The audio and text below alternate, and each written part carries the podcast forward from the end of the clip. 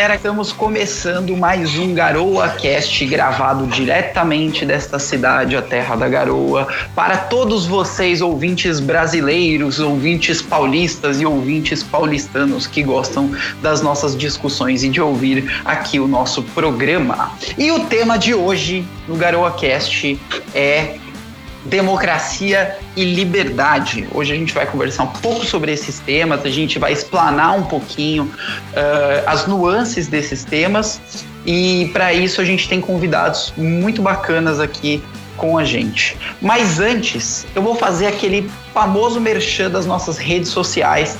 Quem não segue ainda, arroba MBL São Paulo no YouTube, Inclusive o nosso podcast sai no YouTube também, tá? Com um videozinho bonitinho, uma animaçãozinha bonitinha lá que a gente coloca. Tem no Facebook, no Twitter e no Instagram, arroba MBL São Paulo. O nosso podcast só sai no YouTube, mas as outras redes tem muita notícia, conteúdo e curiosidades para vocês. Bom, beleza. Ah, não, tem a parte também do, do. Tem a parte do Apple Podcasts e do Spotify. Então, para você também que gosta de acompanhar o nosso podcast, Apple Podcasts e Spotify, tá? E eu já vou começar chamando o Pedro aqui. O Pedro, nosso diretor de redação, é quem prepara nossos roteiros, é quem comanda a equipe de redatores uh, e de roteiristas do MBL São Paulo. Pedro, como é que você está? Se apresente, faça uma apresentação breve aí pra gente, por favor. Fala, Danese, beleza? Muito obrigado pelo convite, uma honra estar aqui com vocês. Pô, legal. Boa. Você, você, fa você faz faculdade do que, Pedro? Eu faço direito, Danese. Faz direito. Muito bom. Essa é uma área, para mim, muito dificultosa, cara. Muito complexa. Eu não sou muito afeito a essa área, não. eu sou engenheiro. Engenheirinho. Agora, Gilberto. Gilberto é o padrinho do Pedro, certo? É isso mesmo, Fernando. Uma alegria estar aqui com vocês. Eu sou padrinho aí do Pedro e através dele recebi o convite. É uma, uma alegria muito grande estar aqui com vocês. E o tema de hoje é muito interessante, né? Então, dá pano para manga para muita discussão, com certeza. Sim, muita discussão. Mas eu, eu não quis fazer uma apresentação muito aprofundada de você, Gilberto, porque eu tenho errado na apresentação das pessoas. Então, eu prefiro deixar que as pessoas se apresentem só é por elas mesmas, sabe? Se você pudesse apresentar então, rapidinho. Eu me chamo Gilberto Lombardo Júnior, né? Eu sou professor de filosofia, sou formado em filosofia, mestre em filosofia pela Pontifícia Universidade da Santa Cruz em Roma. E Legal. desde que terminei os estudos, eu leciono diversas disciplinas na, nos cursos de filosofia em duas faculdades aqui em São Paulo, né? Não muito conhecidas, o Instituto São Boaventura e o Instituto Mater Ecclesi do Brasil. Ambos são destinados à formação de seminaristas, né? Então eu dou várias disciplinas filosóficas. Então o tema de hoje aí é, é o tema do momento, né? É o que se discute no momento e é muito bom estar aqui com vocês. Sim, sim. É, eu que agradeço a sua presença, a presença do Pedro aí, para a gente vai ser muito engrandecedor, tenho certeza. E, e, com esse currículo aí invejável na área de filosofia, a gente, a gente já, é, já abre a nossa cabeça para muita coisa, né? Para diversas possibilidades de pergunta, esse tipo de coisa. E, e uma primeira coisa que eu queria perguntar para você, Gilberto, você provavelmente acompanha o trabalho desses. É, como é que eu posso chamar? Eu vou chamá-los de filósofos, tá? Com perdão da, da licença poética da fala. Mas esses, esses filósofos brasileiros, né? Que, assim, fazem muito sucesso na internet. Que Sim. são Leandro Carnal, Mário Sérgio Cortella, é, tem o Clóvis de Barros Filho também, o, o professor. Isso, tem, tem, tem diversos desses. E assim, é, você, você os vê como filósofos mesmo ou você tem uma outra visão do tipo de pensamento dessas pessoas? Olha, Fernando, é, em primeiro lugar, eu acho um movimento muito positivo esse, né? Porque a filosofia tem o objetivo não de, de tratar questões específicas e miudezas, mas conceitos mais profundos, porque todo comportamento nasce antes na cultura, né? E a hum. cultura dialoga com, com a sociedade o tempo todo. Então, a respeito deles, assim, é, eu acho que o Pondé, vamos assim dizer, o Clóvis de Barro, embora a formação específica deles não seja filosofia, eu os consideraria filósofos, e pelo menos diria assim, pensadores, né? Para ficar mais técnico, já que filósofo é aquele que produz pensamento, produz filosofia, como eles vão mais numa linha de, de comentadores, de, de reflexões a respeito da sociedade, poderíamos chamá-los de pensadores. Né? O Karnal vai mais para uma linha histórica, acredito eu, mais de autoajuda, mas considerando Sim. especialmente o Clóvis de Barro e o Pondé, eu acho que a contribuição, e o Cortella também, a contribuição que eles têm dado eu acho interessante. Muitas vezes discordamos, eu particularmente discordo, mas sem dúvida eu acho que é um papel importante que a filosofia alcançou no, no debate social, e eu acho que isso é um efeito muito positivo, né?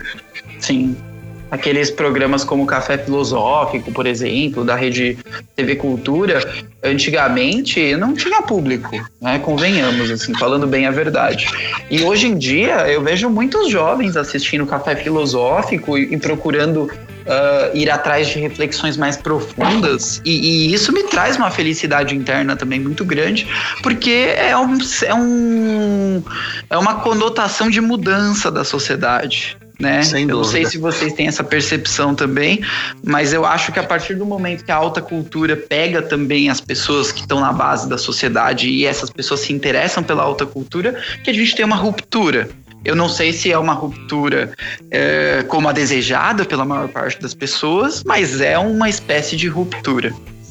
Né? É, eu, tô, eu tô de pleno acordo com você, Fernando. O, o problema, muitas vezes, da, da filosofia, historicamente, é que fica num, num diálogo muito. Da Inese, né? Muito conceitual. Então, eu, eu costumo dizer sempre aos meus alunos assim: o objetivo de estudar filosofia não é falar difícil, né? Eu digo para eles uma linguagem filosofática, né? Um termo que eu inventei. Mas justamente refletir comportamento, refletir a sociedade, refletir o mundo em que nós vivemos. Então, esse advento, diria assim, de, de, desses pensadores aí na grande mídia, na rádio, na internet, como você disse, despertou as pessoas para uma cultura mais erudita, mas não filosofática né? E, e, na raiz realmente do, do, do, do, do que rege a, a, nossa cultura, o nosso lugar no mundo, a questão do sentido da vida, a política de um modo social. E eu acho isso extremamente positivo, porque é, uma pessoa que pensa, com certeza ela vai ser menos manipulada, né? Vai se impor melhor a sua liberdade, vai desenvolver melhor essa liberdade. Tudo que é, os tiranos querem é justamente que as pessoas não pensem e quando você tem acesso a esses grandes pensadores da história, esses grandes eruditos, não é para falar bonito, mas esses caras refletem aquilo que é a nossa vida, a nossa história e com certeza nos permite nos posicionar de uma maneira mais inteligente na sociedade. Sim, interessantíssimo. E uma, uma pequena reflexão também, e aí eu queria que o Pedro também entrasse nessa discussão, que eu acho bem bacana, é, que é uma questão do seguinte, eu concordo plenamente com o que você falou, questão do você questionar, né? E, e quanto mais questionador a pessoa se torna, é, mais ela vai conseguir questionar aquela visão de mundo e confrontar as próprias, uh, as os próprios dogmas da sociedade uh, em prol de uma, de uma visão diferente, uma visão diferenciada que vai se tornar um foco de, de difusão de cultura mais para frente. Mas tem, tem um porém, né? E aí eu queria passar a bola para o Pedro comentar, que é o seguinte quando uma pessoa fica, ela, ela começa a ver que não era muito bem o que ela achava as coisas, e ela começa a se tornar questionadora demais, ela não cai muito naquela questão das teorias da conspiração, que aí você vai questionando e não tem limite. Você vai questionando, questionando, questionando, e é, o bom senso parece que às vezes acaba ficando um pouco de lado, e a pessoa acaba se deparando com teorias da conspiração que abraçam muito bem as causas que ela estava questionando é, anteriormente, né? Exatamente, então, eu acho que as pessoas às vezes elas chegam num ponto que, sei lá, parece que essa impressão de pseudo-intelectual que elas querem passar é tão grande que elas começam a criar uns, uns questionamentos, a dar voltas em coisas que não existem e elas partem para umas certezas que não fazem o menor sentido simplesmente porque vai na contramão do senso comum ou porque vai contra o que alguém diz. E aí ela acha que. Um exemplo, aquele doido do, do Alan Terça Livre, um dia ele veio falando que tinha um canal subterrâneo entre o Brasil e Cuba que trocavam mísseis, nada a ver. Nossa. Os caras eles começam a criar uma volta e a, a dar definições para assuntos que simplesmente vão um pouco longe do que todo mundo diz mas também foge completamente da realidade. Eu acho que isso é um cuidado que a gente tem que tomar, porque acaba entrando num ciclo meio, meio vicioso às vezes, né? Sem contar aqueles filósofos que de filosofia não tem nada, né? Que nem os que você citou, o Pondé, eu gosto muito do Pondé. Mas o Karnal, para mim, sem querer polemizar, mas o Karnal, como filósofo, eu acho ele um ótimo blogueiro. Ele fala coisas incríveis para se postar no Instagram e ganhar um monte de like, mas produzir um pensamento eu nunca vi. Eu vejo ele repetindo papo de coach. Então Sim. eu acho que é, é interessante a gente parar e refletir um pouco mais sobre o que é a filosofia de fato, para não cair nesses erros que, que tem aí. O, o Gilberto pode até me falar um pouco melhor para não eu não estar tá falando cagada, mas eu acho que a gente está vendo muito disso acontecendo por agora. E, e para passar pro Gilberto, eu só gostaria de colocar um tema no meio também. A gente estava falando das teorias da conspiração, você falou que o Karnal ele é um grande repetidor de, do, uh, de coaches, né, no geral, e eu concordo com você, eu, eu acho que muitas das falas dele você pode achar nos melhores livros de autoajuda, que você procurar numa biblioteca, numa biblioteca ou numa livraria. E, e o Olavo de Carvalho, hein? Onde que ele tá nesse meio todo aí? E eu passo pro Gilberto. Olha só, e aí começou a esquentar ainda, Enese. Aí ficou bom.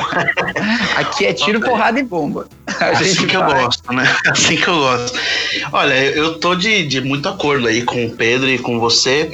É, a filosofia, se por um lado ela tem que esse objetivo de, de nos fazer escapar de uma visão limitante de mundo e restritiva, por outro lado, ela nunca pode ser contrária àquilo que é óbvio, né? Então, o ponto de partida da reflexão filosófica é sempre a realidade. E o nosso primeiro olhar para a realidade é sempre o senso comum. Então, Aristóteles já falava a primeira forma de conhecimento e, e importante no, no, processo de, de busca da verdade é o senso comum. Então, o cara que estuda filosofia ou lê algum autor, assim, algum comentário e quer polemizar, esse na verdade não é o filósofo, né? O, o, o, filósofo, mesmo quando ele questiona algum dogma da sociedade, como você falou, ele, ele tem um objetivo de aprofundar naquela questão. Né? E falando aí do, do Karnal e do, do Olavo, bom, eu acho que o Karnal, bom, eu pelo menos não me lembro de, de ver ele se auto-intitulando filósofo. E, e se o fizer, tá redondamente enganado. Ele é um historiador, não que que não, na minha opinião, não deva ter espaço na reflexão. Acho que todo mundo cabe no, no diálogo cultural.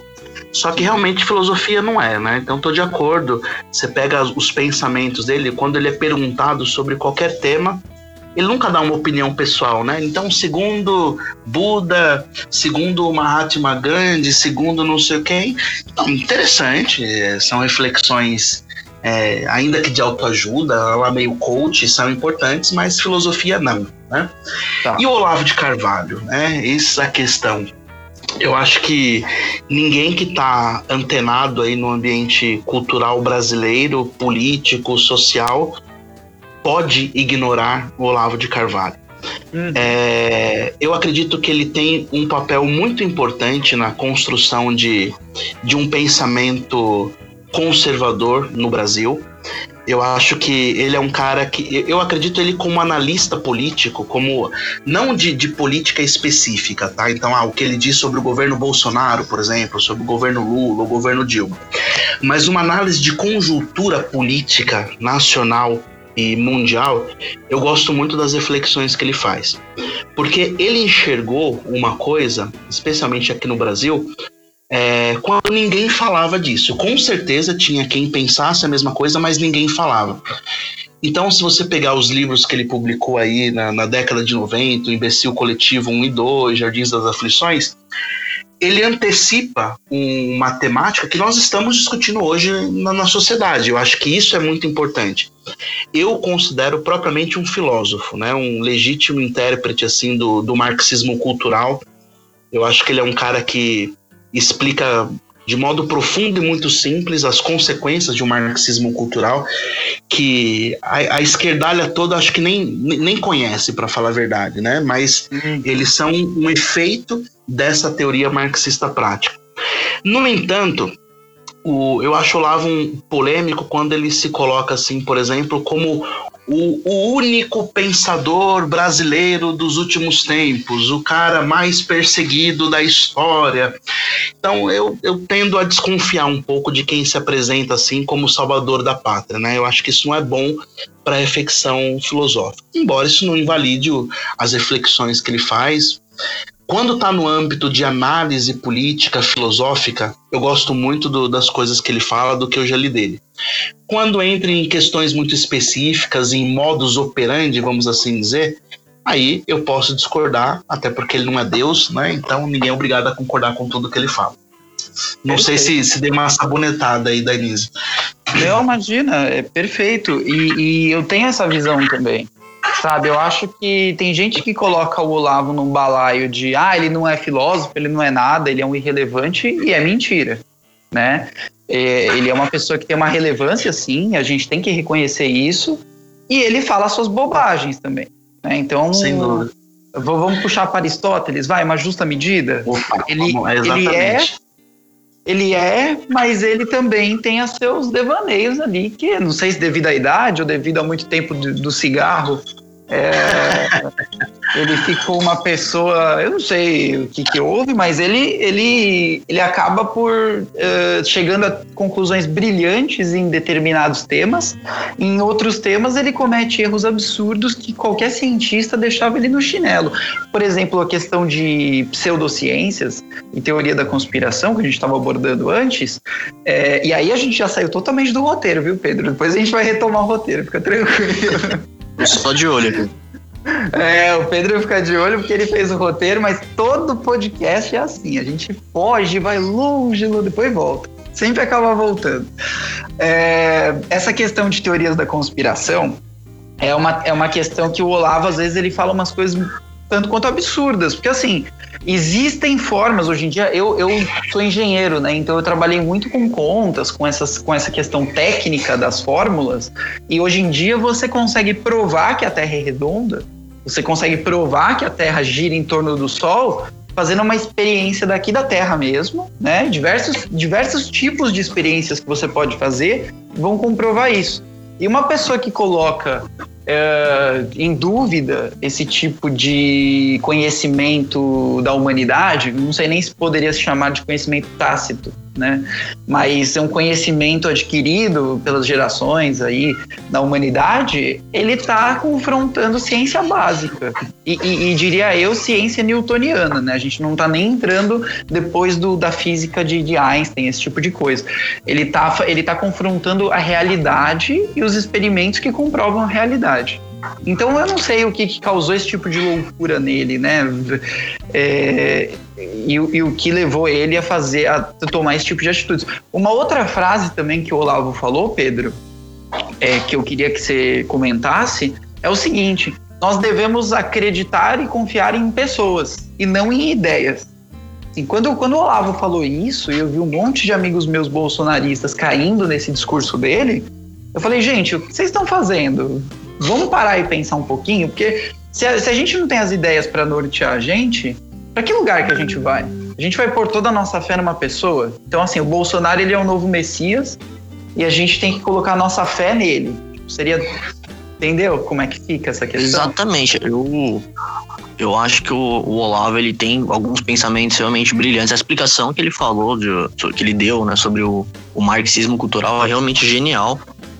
Mas ele tem os seus, seus atos de terraplanismo político que eu fico impressionado como ele consegue, principalmente quando se fala no Bolsonaro. O, o Olavo de Carvalho ele consegue criar uma explanação imensa para qualquer cagada que o Bolsonaro dê. Eu fico impressionado como ele consegue ter essa capacidade. Eu acho que às vezes ele, esses seus desvaneios da, da idade, ele acaba indo um pouco longe e criando essa, essas situações que convenhamos completamente ridículas, né? A gente não pode é, botar a nossa esperança em uma pessoa independente do que ela fala e simplesmente confiar que ela vai cumprir com a, a promessa e esquecer qualquer que seja dos nossos ideais e começar a colocar como canonizar um político, canonizar uma pessoa e esquecer de fato da filosofia que a gente segue, da, da, nossa ideologia e deixar de ser um conservador, um liberal e virar um simplesmente bolsonarista, independente do que o Bolsonaro faça. Independente se o Bolsonaro começa a privatizar empresas, eu acho que o Olavo de Carvalho passa a defender o Estado máximo. Então, eu acho que ele comete esses erros, o que eu até entendo, porque de fato demorou muito tempo para a gente ter uma direita no poder. E hoje a gente pode dizer que tem, por mais que o Bolsonaro dê suas escorregadas, segue sendo um, né, não um modelo exemplar, mas já temos alguma coisa. Sim. Eu acho que se apegou viajando demais. Oi? Você acha que você já tá viajando demais? Eu acho que o Olavo tá viajando demais. Ele se apegou muito a essa ideia de ter um representante de direita no governo que esquece qualquer dos erros, esquece do princípio de questionar quem tá no poder, de, de a gente começou a achar que é um máximo ter um político honesto, né? Deixou de ser uma obrigação, virou uma puta coisa puta, ele é honesto. Sim, sim. Eu peço as devidas escusas aqui, que o meu áudio falhou um pouquinho, mas porque tava. A, a minha conexão aqui não tá das melhores hoje, né? Obrigado, NET. Eu agradecer a NET por patrocinar o nosso programa com uma internet horrorosa, como sempre. mas. E, e nesse ponto mesmo que eu queria entrar no nosso roteiro tá? E, e, a gente falou essas coisas aqui até agora que parecia uma grande viagem, mas não tem relação. E o link com o nosso roteiro é o seguinte: o Olavo, né? E eu não sei se você, Gilberto, por ser uma pessoa mais que tem uma expertise maior nesses temas, concorda comigo, mas eu já vou passar para você comentar. O Olavo, ele tem um viés uh, autoritário nos seus discursos, nos seus textos, na sua própria filosofia né? E aí, se você não chama a parte do Olavo de filosofia, eu peço também as devidas escusas. Mas é, tratando do trabalho dele como um todo, tá? É, eu percebo esse viés. Eu não sei se você, se o que, que você nos diria disso. E aí a gente já começa a entrar num contraste entre autoritarismo e democracia. E aí a gente segue o barco na democracia. Entende? Mas o que, que você percebe desse discurso do Olavo? O que, que ele representa para você? Seria esse autoritarismo mesmo? Olha, Danese, é, eu percebo uma coisa que é, é, uma loucura, vamos dizer assim, com muito método, sabe? Uhum. Então me, me faz tentar olhar um pouquinho mais adiante até que ponto a polêmica é, seja uma ferramenta utilizada propositalmente. Porque, olha, é, eu considero propriamente um filósofo, tá? E tá. Se, se você assistiu uma aula, por exemplo, do Olavo de Carvalho explicando o marxismo cultural, é, é genial, né? E um cara com, é, com um conhecimento tão aprofundado assim, ele conhece, por, por exemplo, é, que a prática marxista ela se sobrepõe sobre a teoria. E alguns comentários que eu vi ele fazendo algumas vezes, sobretudo em vídeos, me parece bem específico e certeiro. Então eu não sei até que ponto o palavrão, a polêmica, um, um discurso conspiratório não seja até mesmo um método, digamos assim, para lançar uma grande rede. É, vou dizer, diria assim, a, a grosso modo, tá? Um pega-trouxa, mas pega muita gente boa também. Então, Sim. não dá para dizer que o cara é um alucinado, entendeu?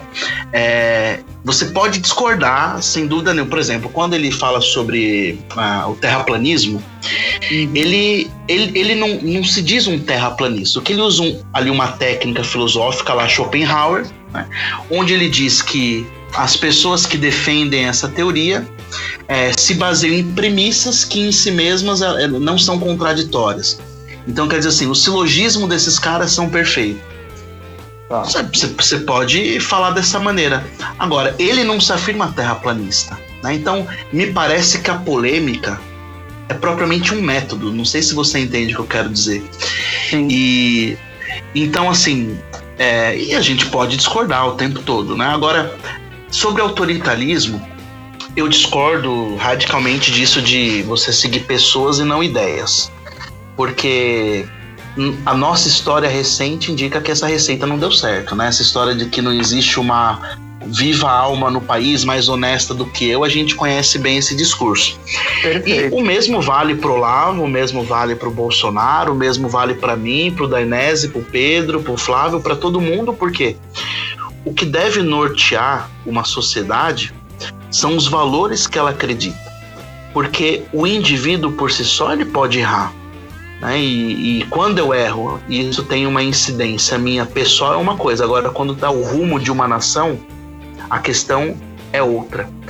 Então, eu penso que o Olavo faz desse ativismo todo, vamos assim dizer, entre os seus alunos ali, mesmo um método para é, ganhar espaço e conseguir os objetivos que é mais amplo de, de construir um, assim, um pensamento conservador de direita. O grande problema, na minha opinião, da Inés, desculpa se eu me alongo aqui demais, Manda é quando ele se arroga o único cara que, que, que, que, desbrava esse terreno. Isso eu discordo profundamente. Ele tem o seu valor.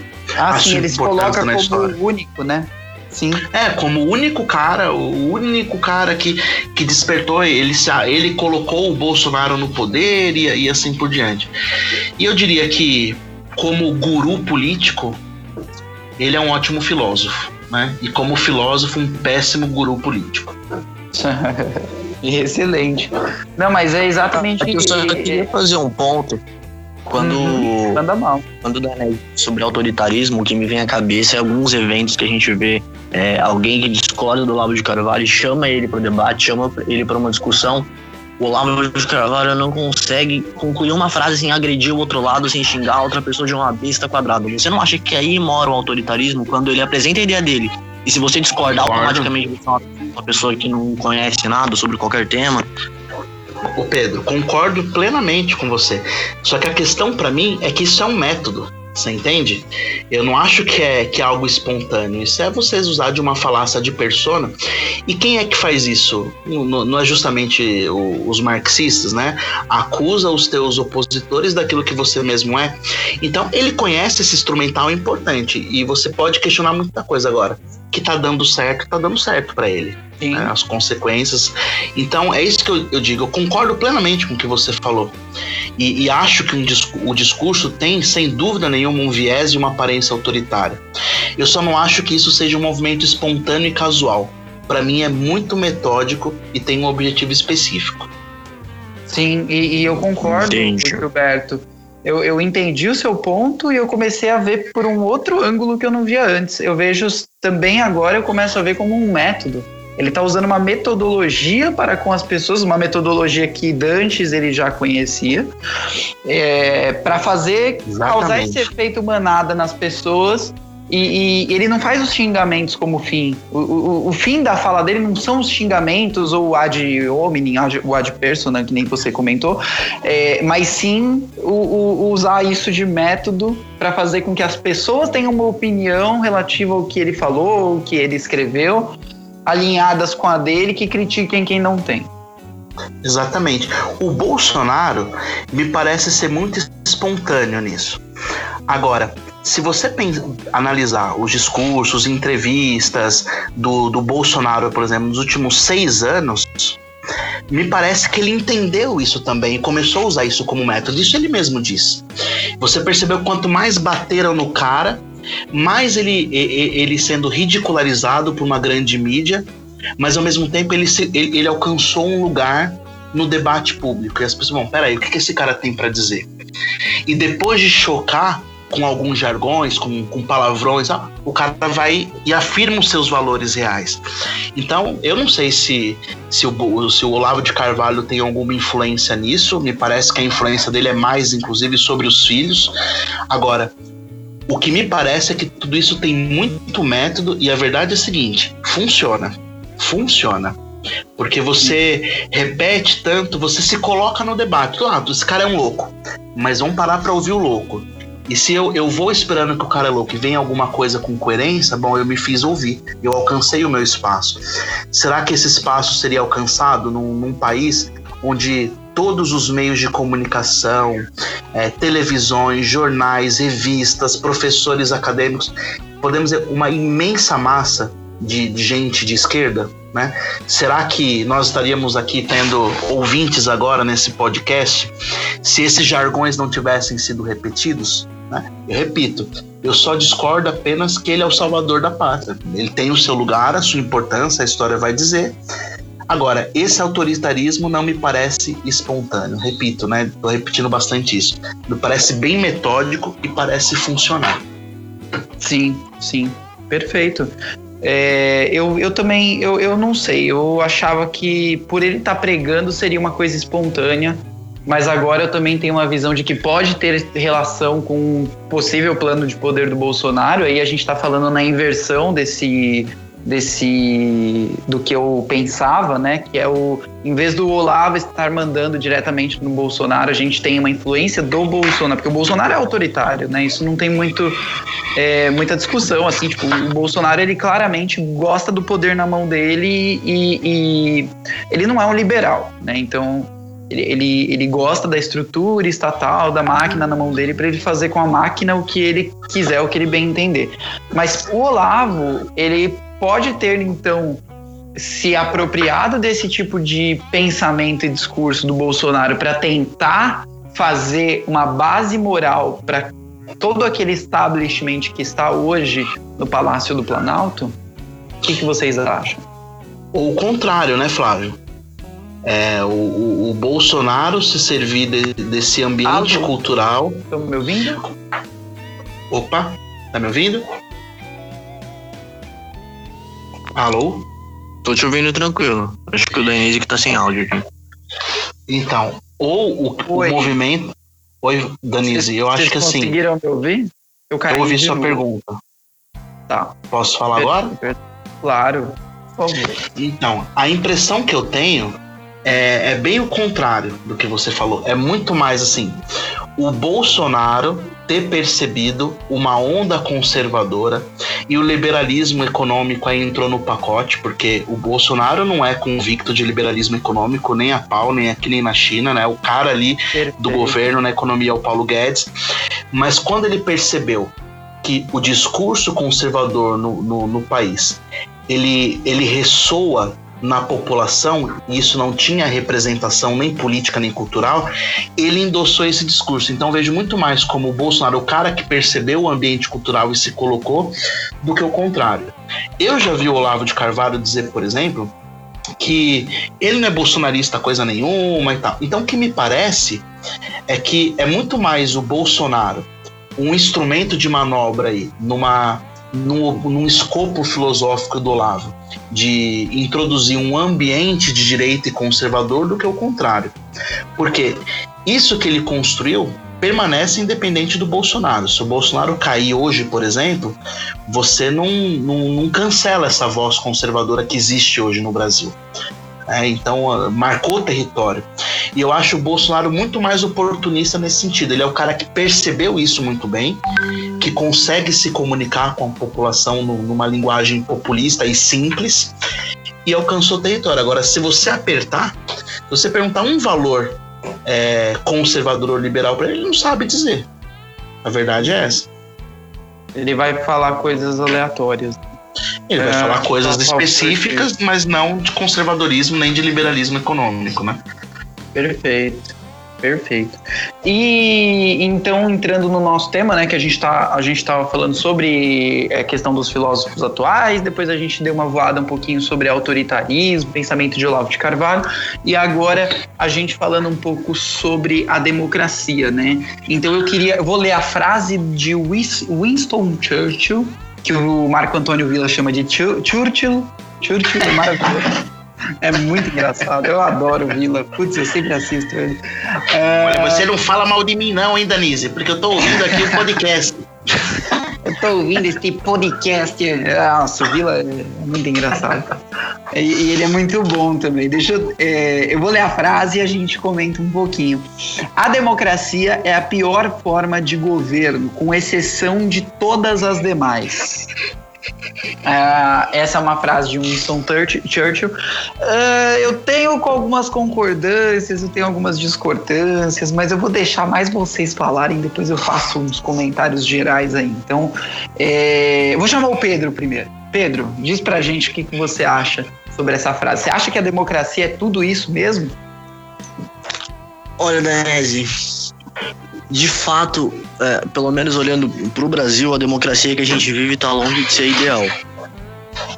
Mas olhando para o nosso passado, para a história do, do, Brasil, a frase do Churchill faz muito sentido, porque eu não conheço nenhum outro período que a gente teve um sistema de governo melhor do que o atual. Então, realmente, a democracia, pelo menos que o Brasil vive, que o Brasil se encontra, está longe de ser um cenário perfeito, está longe de ser o melhor sistema de governo. É, tá, quer dizer, o melhor não, mas está longe de ser um sistema perfeito. Mas, na minha visão, é melhor dos demais que a gente já teve. Então, para mim, o que Churchill disse faz muito sentido, principalmente quando a gente conecta com a situação que a gente vive hoje no Brasil e olhando para trás que a gente vê que tem pessoas que defendem a volta de uma monarquia no Brasil, que, enfim, que defendem Sim. diversos outros sistemas. Eu, pelo menos, não vejo nenhum melhor do que a democracia, nenhum melhor do que o, o que a gente encontra hoje. E, e Gilberto, é, você acha que ele também está correto nessa afirmação dele? Que, por exemplo, uh, o que a gente está vivendo hoje seria um dos melhores sistemas de governo que a gente já viveu durante a história do Brasil? Olha, eu, eu completaria Churchill com Aristóteles, né? Aristóteles diz na. Aristóteles tem uma obra muito conhecida chamada Política, onde ele diz assim que entre as piores formas de governo a melhor é a democracia. Né? O, o que significa isso? Né? É, não, é, não, não existe um sistema perfeito, mas os que estão aí acredito também que é o melhor que nós temos. E porque ele distingue muito, né? A democracia que Aristóteles fala, por exemplo, é muito diferente do que nós temos hoje, né? Poderíamos, se vocês quiserem, desenvolver um pouco a partir daí. O que eu acredito, considerando o nosso contexto brasileiro, é que a nossa democracia, além de recente, ela é imatura ela não cumpre a risca, inclusive a própria Constituição, que, que em si mesma já, já é falha, e ela tem que ser aperfeiçoada, mas isso também é um processo histórico. Né? Eu, voltando ao tema que a gente falava antes, o simples fato da gente poder estar aqui agora fazendo esse podcast e discutindo temas e opiniões, esse espaço só é possível na democracia. Né? Com certeza isso não acontece lá na Coreia do Norte, não acontece na Rússia. Então, se não é o ideal, né, é, é o que tem para hoje, né? É o melhor que nós temos. E fugir disso seria um tiro no pé, né? Sim, e... As instituições que a gente tem no nosso país, elas não são perfeitas, mas elas permitem um mínimo de liberdade que a gente tem hoje e que diante de um governo autoritário a gente não teria. Né? Eu também tenho, tenho bastante essa visão, por isso que eu sou contrário a quebras, a rupturas institucionais, porque eu acredito que esse tipo de ruptura vai fazer sim com que haja perda de liberdades. Eu, eu, eu sou, um, eu sou um, um ferrenho defensor de liberdade ao extremo, de verdade. Eu sou um extremista na defesa da liberdade, mas por outro lado, eu temo muito perder um pouquinho mais de liberdade do que do que a gente tem hoje. Então eu sempre vou pelo caminho onde teria mais liberdade, poderia ter mais liberdade. Eu acho que o, o sistema, tá? Não, não o establishment, mas o sistema que a gente tem hoje é um sistema que provém sim um mínimo de, de liberdade e que diante de um autoritarismo a gente estaria subjulgado a meras ferramentas de Estado. É, bom, e, e, partindo disso, é, para a gente se aprofundar nesse assunto, essa questão de Aristóteles que você falou, uh, Gilberto, você falou que poderia explanar um pouquinho o assunto. Eu sou apaixonado por explanações, então se você quiser, por favor, fica à vontade. Eu queria, eu queria até colocar aí uma pergunta pedindo licença pro, pro Danese, que até estava no roteiro. E eu acho que é bem interessante. Para Aristóteles, ele coloca que os três modelos que ele defende, né, o, o que tem o reinado, a democracia, enfim, ele coloca que todos eles têm a forma pura e a impura. na democracia ele coloca que a forma impura da democracia seria a demagogia, né, onde o povo governaria somente para o bem próprio e não para o todo. No Brasil, dando essa explanação sobre Aristóteles, você acha que a gente se encaixaria mais na definição de demagogia que Aristóteles dá, ou a gente é de fato uma democracia pura? Olha, eu acho que a pergunta do Pedro vai diretamente no coração da questão. Então, vou tentar responder primeiro a do da Inês e depois a do Pedro. Vocês não me deixem esquecer. Bom, é, ele vai dizer o seguinte, né? Aristóteles estudou 158 constituições que existiam até então na sua época. E quando ele está falando de democracia, ele está falando para um contexto grego, né, daquele tempo. Nós estamos falando aí de, é, de 400 a 600 antes de Cristo, e especificamente para a cidade de Atenas. Não é que é para a Grécia inteira, né? Uhum. Mas para a cidade de Atenas, que é, era mais desenvolvida nesse sentido, a academia, desde Sócrates, Platão e o seu auge em Aristóteles. Então ele vai dizer o seguinte: que o governo de um só é uma monarquia, na, em sua forma pura. Na sua forma impura, a tirania. E qual que é a diferença? Na forma pura, é um só que governa, mas pensando no bem de todos. E na sua forma impura é o tirano que governa pensando em si próprio. É, no segundo momento, é, ele vai falar que existe a monarquia, que seria o governo puro de alguns, mas alguns que estão no poder, mas que governam pensando no bem de todos. Essa seria a monarquia. A tá. sua forma impura seria a oligarquia. Né? E por fim, ele vai falar da democracia, que seria o governo de muitos, em sua forma virtuosa, a democracia, e na sua forma impura, olha que engraçado, Pedro, o termo que ele usa é república, né? e a gente pode traduzir isso tranquilamente como demagogia.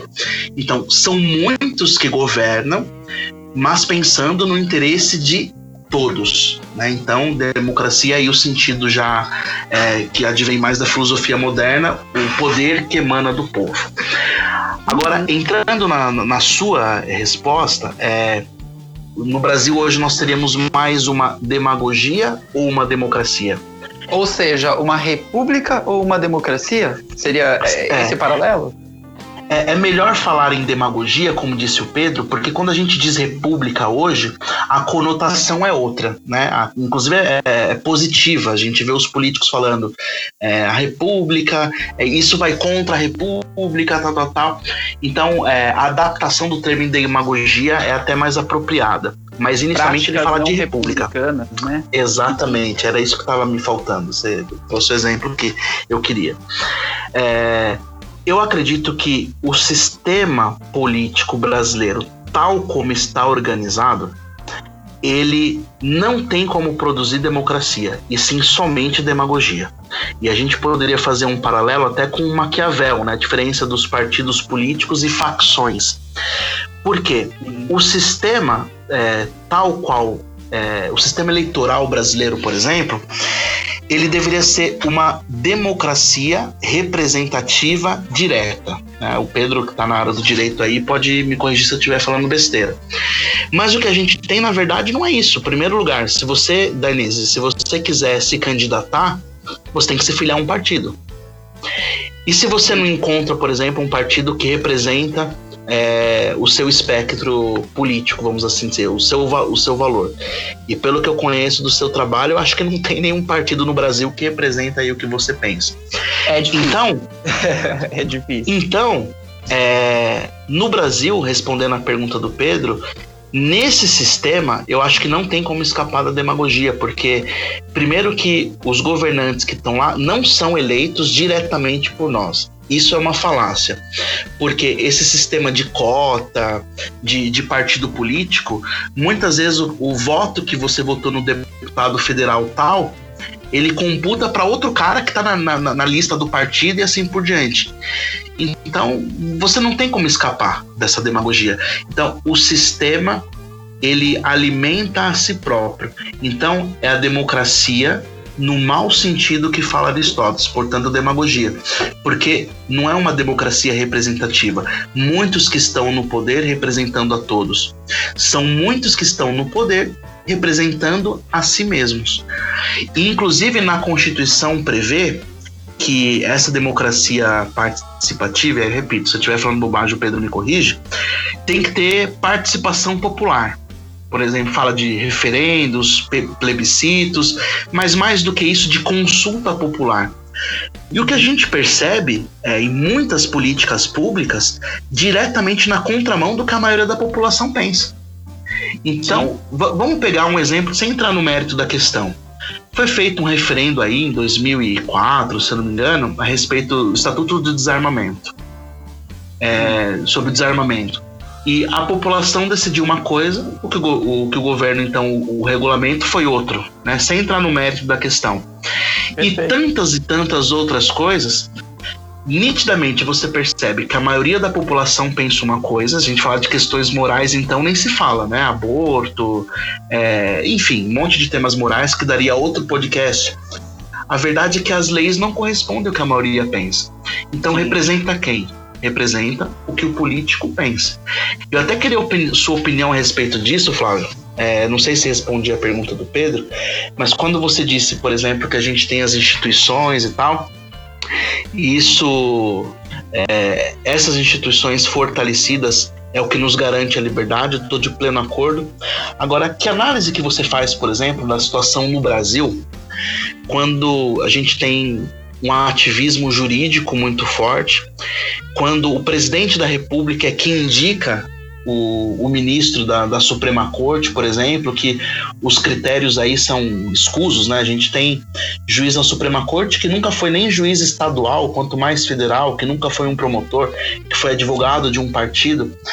Na sua opinião, é, tal como nós estamos no Brasil, há um desvirtuamento dessas instituições, assim, elas, elas deixam de ser aquilo que são e acabam servindo a essa demagogia que falava o Pedro?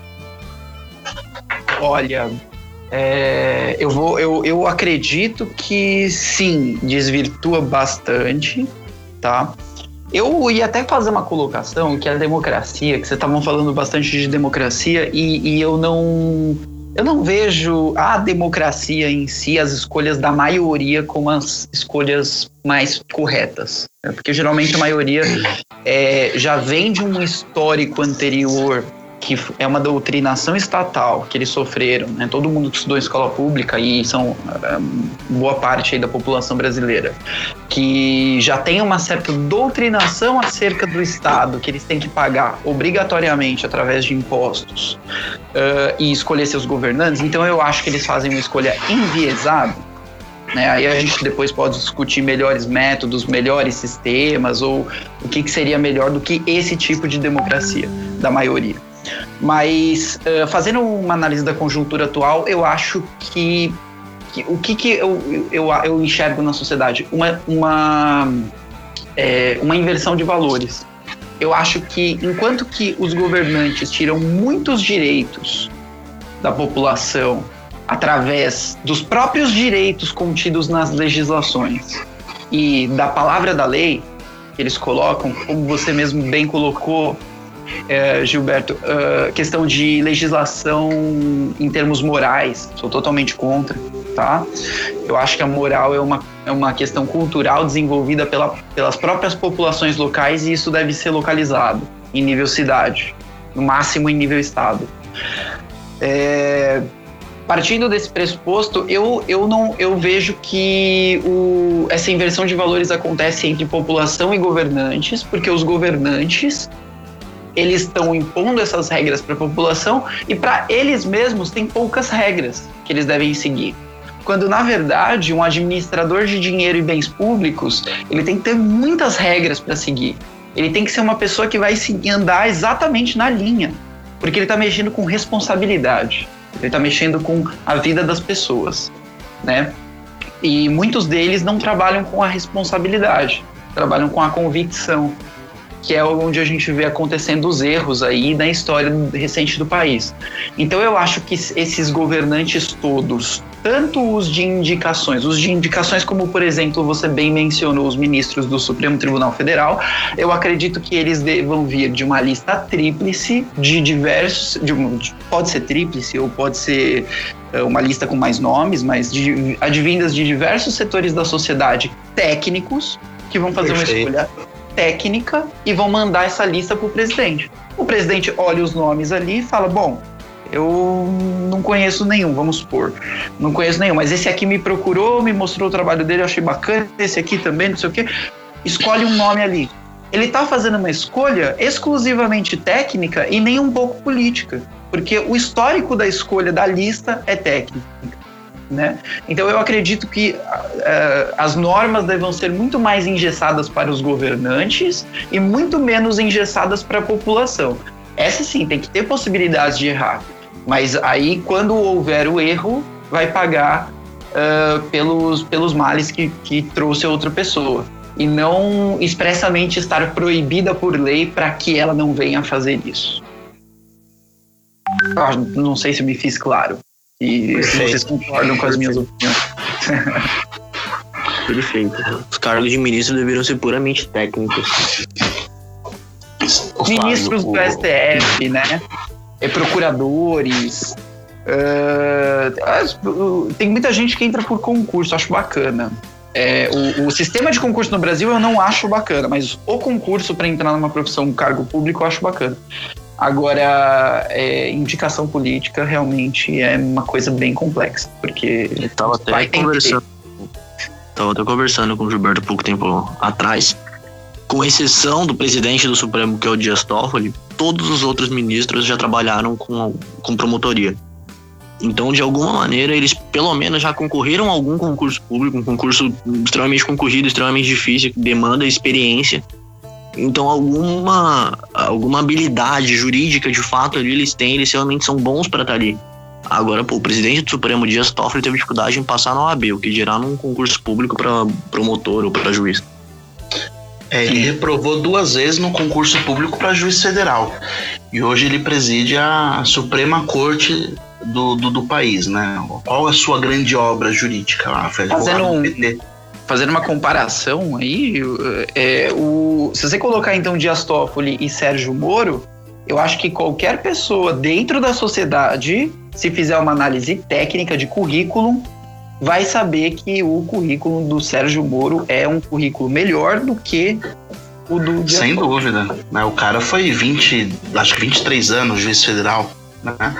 É, enfim, tem ou você pensa no Marco Aurélio de Mello, por exemplo, que entrou e é, era primo do Fernando Collor de Mello, que foi o presidente que o indicou. Isso não é nepotismo? De repente o cara até tem mérito, entendeu? Ele até pode ser que tenha mérito, não estou entrando nessa questão. Mas a, a, a, verdade é que, tal como está hoje, a coisa é completamente a Deus dará. Né? Não, não dá para confiar minimamente. E você falou uma coisa anteriormente, Dainese, que me fez lembrar mais uma vez de Aristóteles, né? Quando você falou é, é, até que ponto a democracia assim é a opinião de muitos e tal. É, Aristóteles, quando fala dessa democracia, o direito de escolha das pessoas, ele não, não, não é como a gente entende hoje, não. Essa democracia para ele, esse poder que emana do povo para ele é muito bem específico. Então, o cara, é, segundo Aristóteles, para ele ter direito a, ao discurso na polis, por exemplo, na cidade, esse uhum. cara, ele, primeiro, ele tem que ser cidadão de Atenas. Segundo, ele tem que ter um patrimônio, vamos assim, uma condição econômica que lhe permita o ócio, ou seja, esse cara não pode viver da política. Então ele tem que ter uma situação econômica favorável que lhe permita o ócio para que ele possa refletir nas questões que são de bem comum para a sociedade. Segundo, é, esse cara é, não pode ser estrangeiro, é, mulher não, não entra, estrangeiro não entra, escravo não entra.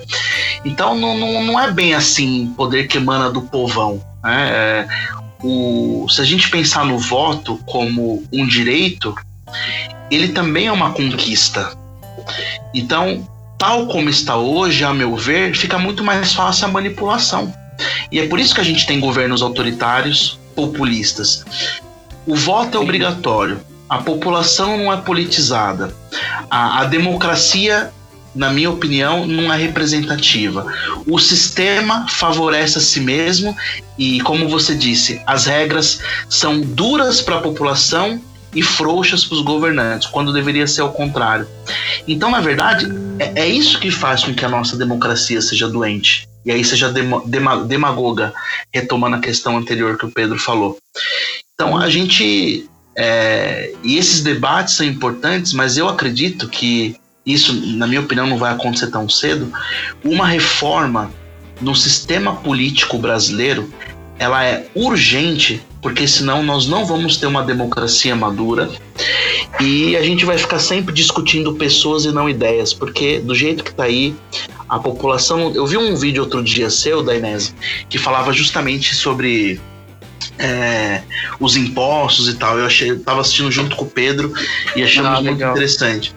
É, e falar justamente disso, né? Eu, eu tenho que pagar pro Estado fazer uma coisa para mim que na verdade eu que devia fazer e ele ainda faz mal feito. Perfeito. E ainda fala né? que tá fazendo um favor. Ó, é, eu sou, eu, eu sou obrigado a pagar por um serviço que talvez eu não queira, pô. Perfeito. Né? Então. Aqui, o, o Daniel vai querer me matar, porque eu acho que a gente precisa pular para o próximo tópico, mas eu preciso fazer duas perguntas sobre isso. Não, eu quero, não, eu quero aprofundar. Eu tenho uma questão também para colocar, mas por favor, Pedro, coloque as suas duas primeiras.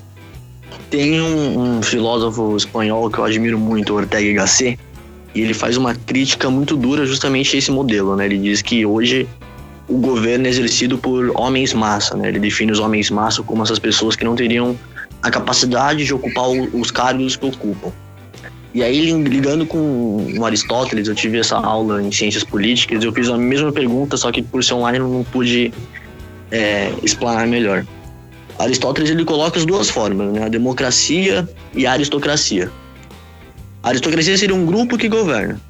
Mas em uma democracia onde é tão específico as pessoas que podem governar, qual que é a diferença de uma democracia onde só uma elite pode governar para uma aristocracia? E eu queria saber se você concorda com Ortega y Gasset se realmente quem deveria governar é, teria de fato que fugir dessa classificação de homem massa que Ortega y Gasset dá. Posso, posso só fazer uma adenda à sua pergunta, é, Gilberto, antes de você responder? Eu queria também que a gente contextualizasse o conceito de em que Aristóteles vivia, tá? O que, que é essa Grécia Antiga? O que, que é o, o, a discussão política popular na época? Perfeito. Bom, respondendo a, a do Pedro I, é, a aristocracia seria é, um grupo, um pequeno grupo que governa, mas pensando no bem de todos. Entendeu, Pedro? E se, se ele governa pensando no bem próprio, então seria uma oligarquia. E é, se você perguntou minha opinião, não, não sei se eu entendi bem a pergunta, concordo plenamente com Ortega y Gasset. Eu acho que vai direto. É, é justamente disso que se trata. Se a nossa democracia não é representativa e é um sistema que alimenta-se a si mesmo, nós vamos ter sempre esses homens é, da massa, como diz o Ortega Gasset, no poder. Respondi a sua pergunta, Pedro? Respondeu. Mas na democracia, se é um grupo de elite que governa, ah, qual tá. é a diferença? Entendi. Não, não. Na democracia não é um grupo de elite é um, é, são muitas pessoas que governam pensando em todos. E essas muitas pessoas é elite se você pensar com, com olhar atual. Aí entra na questão que o Dainese falou de entender o contexto da época. Então, não é uma elite é, social, vamos assim dizer. Simplesmente são os caras que conquistaram o direito de poder escolher essa elite aí poderia ser por uma questão de família ou de religião ou coisa assim, aí seria uma é, aristocracia. Na democracia, todo cidadão, desde que ele, é, ele seja ateniense, desde que ele fosse homem, né, e, e, com um patrimônio econômico suficiente que lhe desse direito ao ócio, ele poderia conquistar esse direito de representatividade, de, de governança, vamos assim dizer. Se a gente olhar com viés atual, você fala, ah, pô, isso é uma elite. Mas você tem que pensar aí no contexto da época, é por isso que a pergunta do Dainese complementa a sua. Então, qual é o contexto da época? Nós estamos falando de uma Grécia de, do ano 400 antes de Cristo. Não é um país. Vou pedir para o ouvinte, vou pedir para o ouvinte fechar os olhos e imaginar como é que era nessa época. Entendeu? Como é que era o contexto, as construções, as, a pessoa que a vestimenta das pessoas, o que, que elas faziam, como é que era o contexto da época. Perfeito. É, não existia ainda um contexto de, de nação, de, uma unidade territorial e política. São a Grécia antiga é constituída por pequenas cidades-estados que conseguem uma autonomia militar, é, comercial é, e, e por isso alcançam alguma autonomia política. Primeiro ponto. Segundo ponto, o, o contexto de guerra ali é, é, muito importante, por isso tem que haver a proteção territorial. À medida que é, o comércio se desenvolve muito na, na, na, naquela Grécia, surge uma nova classe social que é a, podemos chamar de burguesia, usando uma linguagem moderna, que permite uma, uma, nova classe rica, vamos assim dizer. Gente que pode construir patrimônio e que alcança voz no, no debate público. É, por isso que esta polis que Aristóteles fala é o local adequado para quê? Para discussão política e discutir os bens da cidade, né? da, no caso de Atenas. Uhum. O que, que vai dizer Aristóteles? A família é a primeira instituição importante célula da sociedade, porque ela é uma questão de sobrevivência. Então, um indivíduo precisa de uma família para sobreviver. Primeiro ponto. Segundo ponto são é, pequenas tribos ou diria grupos. Supre uma outra necessidade, que é a necessidade de defesa. Então, a família para sobreviver. E em pequenos grupos eu me organizo para me defender. E qual é o sentido da polis? A polis é que permite ao sujeito ser feliz, alcançar o bem comum. Então, quando a sua sobrevivência está assegurada pela família, é, a sua defesa pelos grupos, que seria então ali o exército.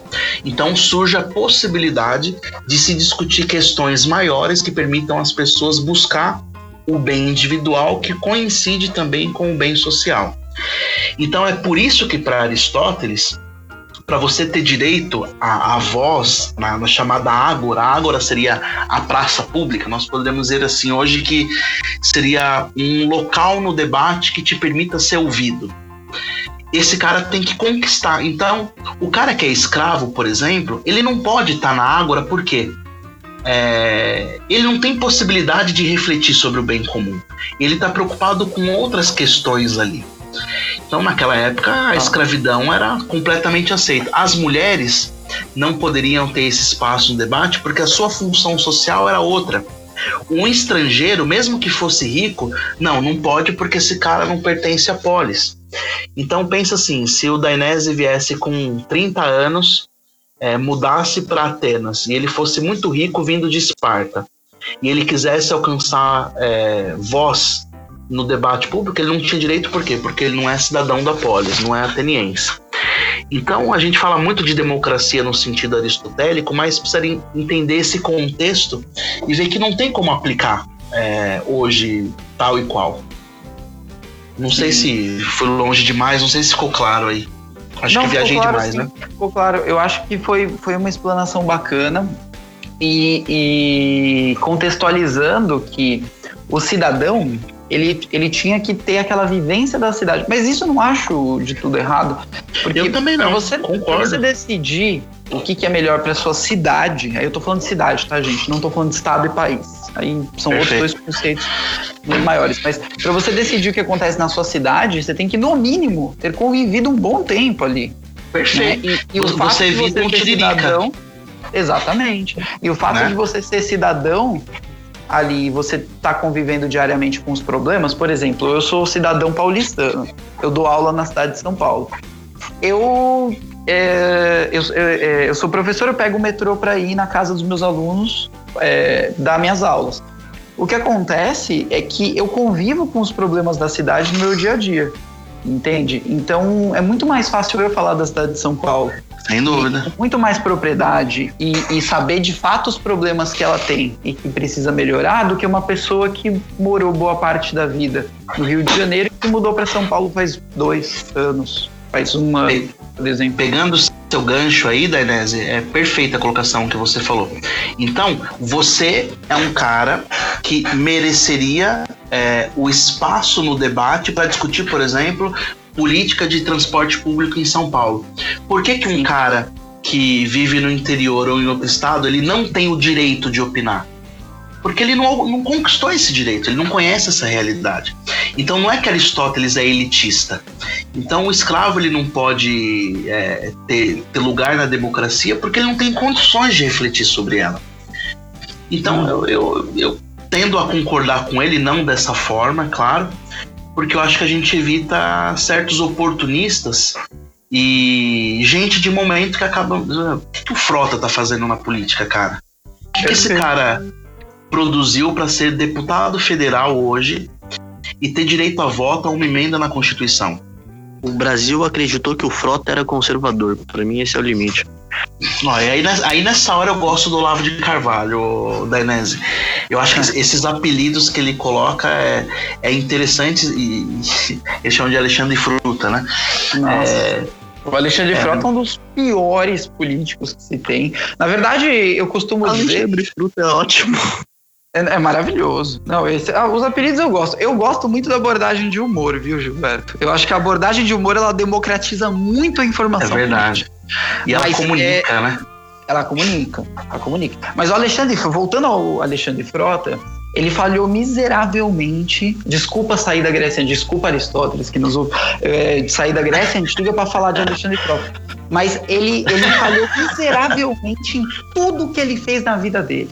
É impressionante. É ele foi, é ele foi tentar fazer comercial, ele foi mal, não deu certo. Foi, depois foi tentar ser ator pornô, não deu certo, saiu. É, foi ficando famoso, né? Foi ganhando a sua devida fama, mas sempre fazendo. É, é, abandonando o que ele fazia antes para uma nova empreitada, já que ele estava fazendo alguma coisa de, com tudo assim, mal feito, em qualquer coisa do gênero. Saiu, começou a fazer aqueles programas de reality show também foi eliminado.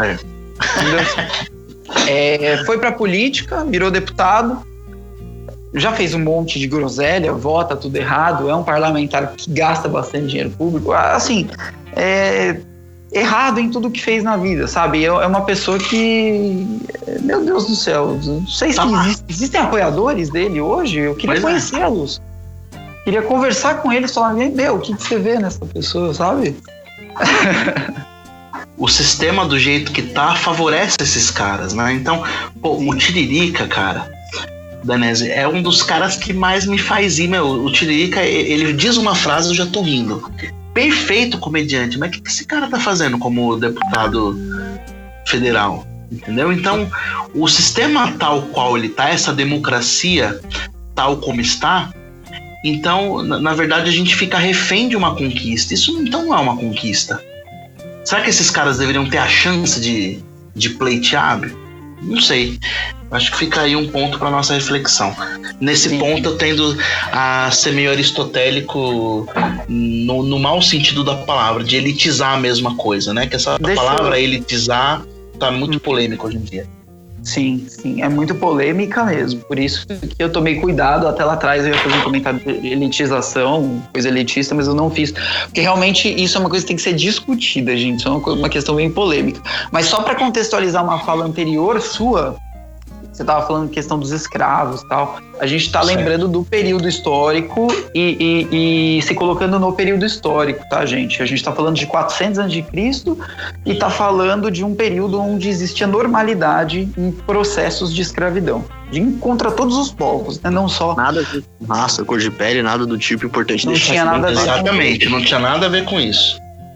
Sim. Eram os povos dominados que geralmente eram escravizados, né? E, Inclusive no mundo de escravos. Inteiro. Exatamente, no mundo inteiro. Não, ah, não se colocava a questão de. Perfeito. Não se colocava a questão de moralidade. Inclusive, Aristóteles fala que é irracional um ateniense ter como escravo um outro ateniense livre. Olha, eles tinham até regras para fazer isso. Exatamente. Entendi.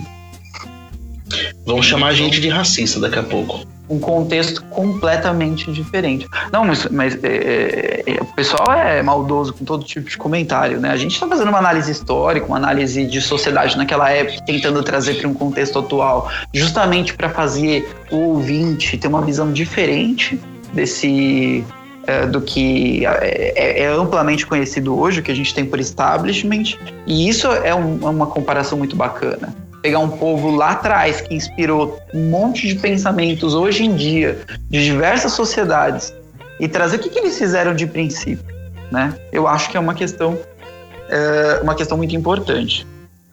É, e indo nesse sentido de Grécia Antiga, é, antes da gente passar para o próximo tema, Pedro, agora o Pedro que vai me matar, eu não estou seguindo o roteiro.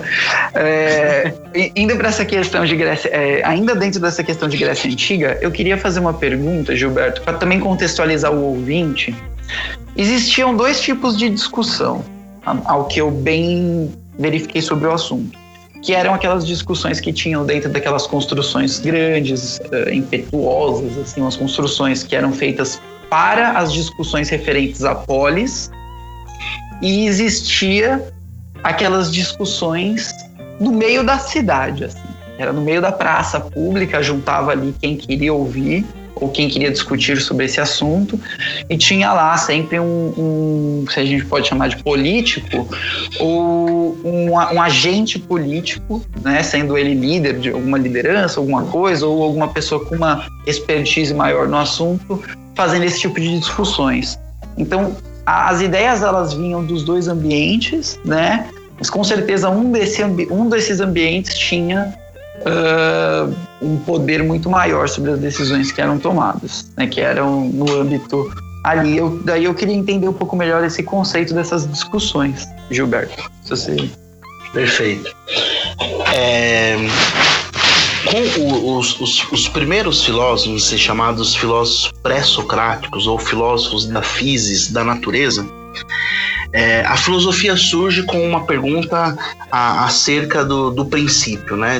De, de onde nós viemos, é, de onde veio o mundo, de onde veio o universo e tal. Quem são esses caras? É Parmênides, Heráclito, Tales de Mileto e tantos outros. Então, é, eles tinham essa preocupação, vamos assim dizer, com a origem do cosmos ou do universo. E essa uma, era uma discussão mais acadêmica, mais erudita. Depois vieram os chamados sofistas. Os sofistas, vamos assim dizer, que democratizaram o saber filosófico. Por quê? Esses caras dominavam a arte do discurso, a retórica, e eles ensinavam é, essa retórica a quem os pagasse. Então Sócrates os critica muito, né? E nós vemos isso nos, nos diálogos de socráticos nas obras de Platão.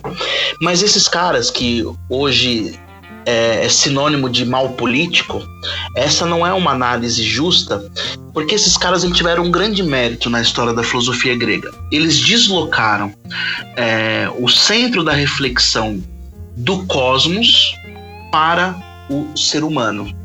Então, eles tiveram esse mérito de deslocar a reflexão filosófica da origem do universo para as coisas é, do dia a dia. Então, esses caras seriam como professores, como eu e você, que a, a pagamento ensinavam para os seus alunos o que eles quisessem saber. Então surge a figura da ágora, que são aquelas praças de discussão onde esses caras que dominavam o discurso tinham ali os seus seguidores. É, depois, Platão ele desenvolve a sua reflexão na água, ele desenvolve a sua academia, vamos assim dizer. É como se essas praças, vamos pensar na ágora como praças, espaços de discussão pública, fosse é, um celeiro onde ele percebia os melhores alunos e os alunos tinham contato com ele e depois o seguiam na sua academia.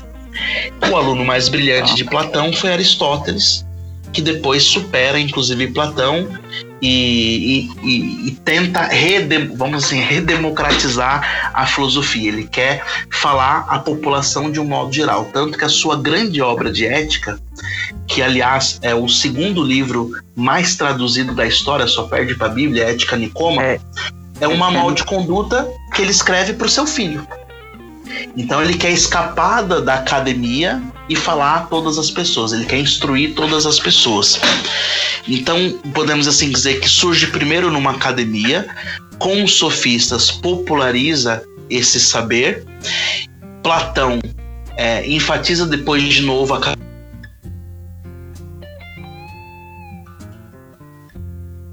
usurpadores do saber, e Aristóteles faz um meio termo aí. Ele, ele é aluno de Platão na academia, mas ele consegue depois dialogar com essa nova classe que surge, né? O, aqueles que têm possibilidade de ócio. Sim. Poxa, é perfeita essa explanação e essa linha do tempo que você fez, que eu acho que dá também para a gente é, entender direitinho o conceito. Uh, colocando, voltando aqui para o nosso roteiro, uh, para a alegria e felicidade do, do nosso, do nosso Pedro e, e, Flávio, né? Que o Flávio também tem que editar depois, depois ele fica de olho no roteiro. a questão de, de ética com a responsabilidade e a liberdade. Ou seja, a liberdade é um direito natural, como dizia Locke, ou é conquistada, como dizia Aristóteles. Então, vamos fazer um. Vamos tentar fazer uma discussão sobre esse tema também. É, eu sei que você, acabou de falar bastante, Gilberto. Se você quiser dar um, uma introdução, depois a gente joga a bola pro Pedro. Ok. É, eu gosto muito quando você, você fala desse tema aí também, Denise, sobretudo quando falou dos impostos tal. Eu vi uns dois, três vídeos seus, eu gostei muito da reflexão. É ah, bom. É, considerando aí, é, eu acredito que a liberdade é, é uma conquista. Ela não é um processo espontâneo, até porque nesse sentido eu sou um pouco medieval, eu sigo muito uma linha aristotélico-tomista. Então eu faço uma distinção entre livre-arbítrio e liberdade. Então, a, o livre-arbítrio é a possibilidade de escolha entre bem e mal. Mas a liberdade eu acredito que seja a possibilidade de escolhas dentro do campo que é o bem. Porque se, a, se o exercício da liberdade gera uma responsabilidade, se eu sou livre para escolher o que eu faço, eu tenho que responder por eles.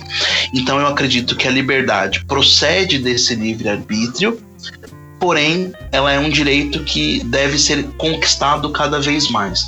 Vou te dar um exemplo bem prático. É, todo mundo tem o direito de dirigir. Porém, se, se a pessoa não aprender a dirigir, ela não pode exercer essa liberdade de dirigir. Então, por isso, eu acredito que a liberdade também é uma conquista. Tá. Entende.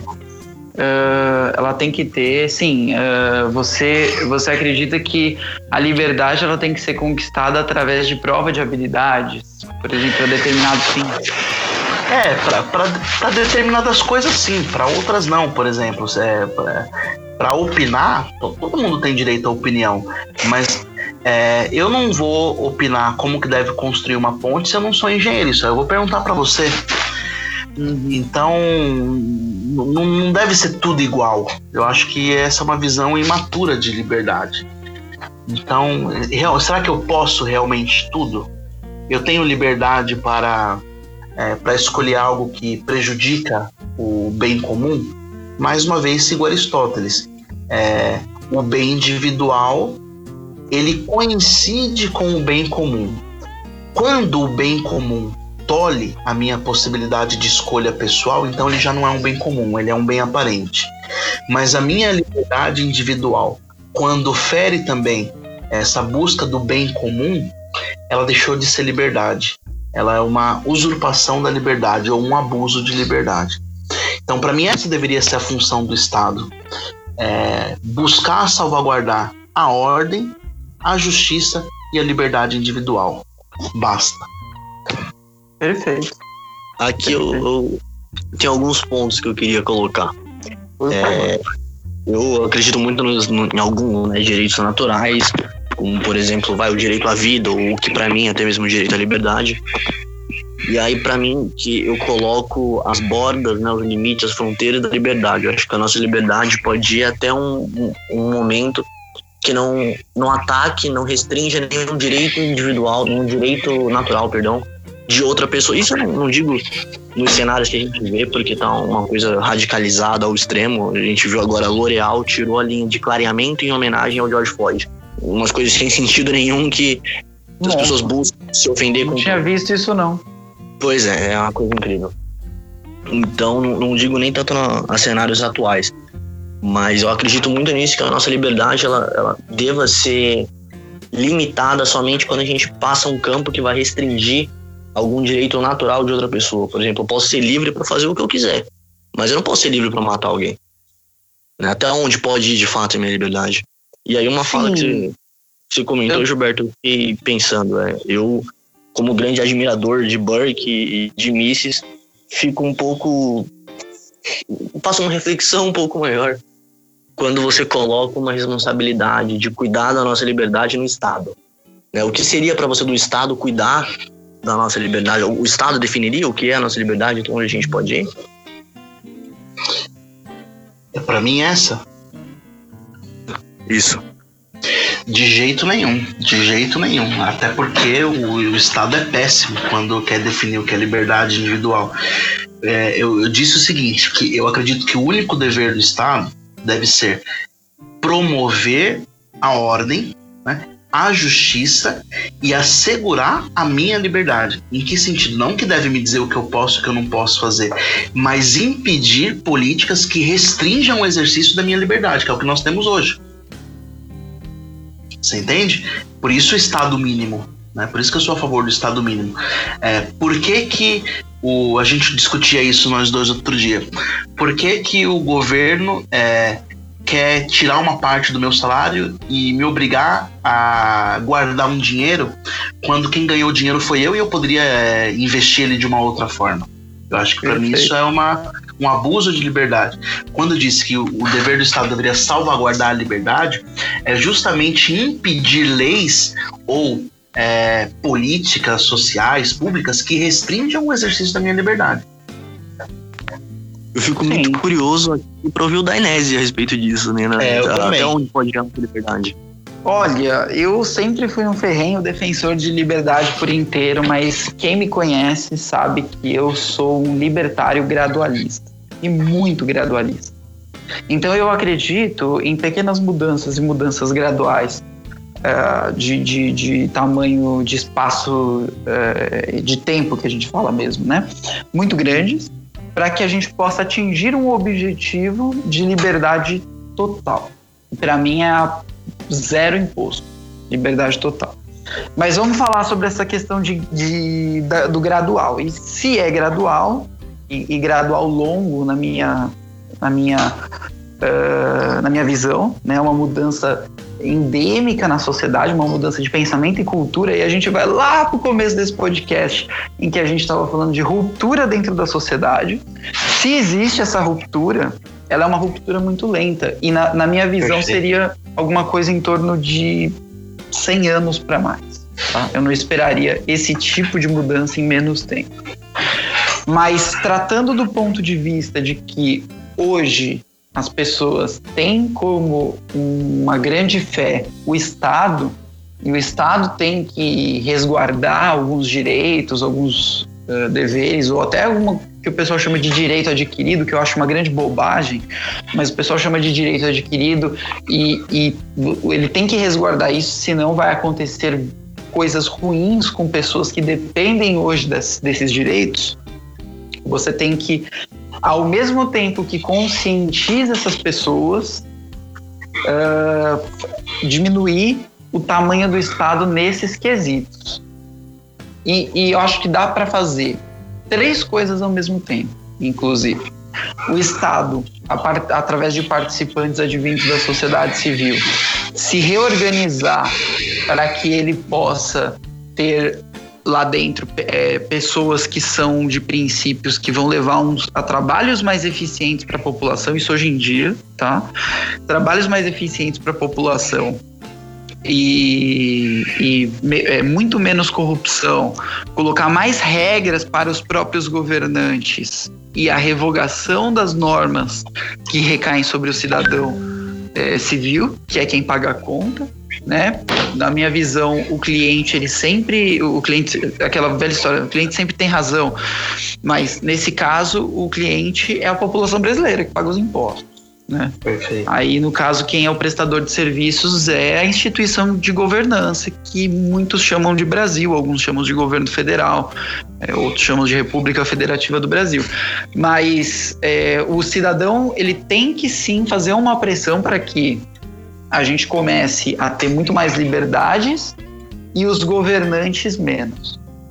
Exista essa mudança de perfil na sociedade. Na minha visão, isso aí só pode acontecer com um trabalho endêmico de conscientização das, das pessoas, né, conscientização da sociedade civil acerca da liberdade e mostrar para elas que a liberdade é um princípio é, é o princípio mais importante que a gente pode ter e que a gente nunca deve abrir mão desse princípio, senão as coisas podem vir a se tornar um problema. Então, eu acho que eu fiz uma, eu acho que eu fiz um contexto muito amplo, mas eu acho que eu respondi a sua pergunta. Com certeza. É, você falou de imposto, né? Você falou de imposto quando você começou a falar. Eu sempre falo de imposto. Eu sempre ah, falo. E Hum. Fico pensando, os impostos, eles restringem a nossa liberdade? Eles são uma forma de regular a nossa liberdade, que nem o Gilberto estava falando. A gente paga imposto para ter um, uma coisa que eu trabalhei, eu preciso pagar imposto para comprar uma casa e depois pagar imposto para manter a casa que eu comprei pagando imposto. Imposto de alguma forma regula a nossa liberdade ou que imposto que Estado? Essa pergunta é para mim ou para Gilberto?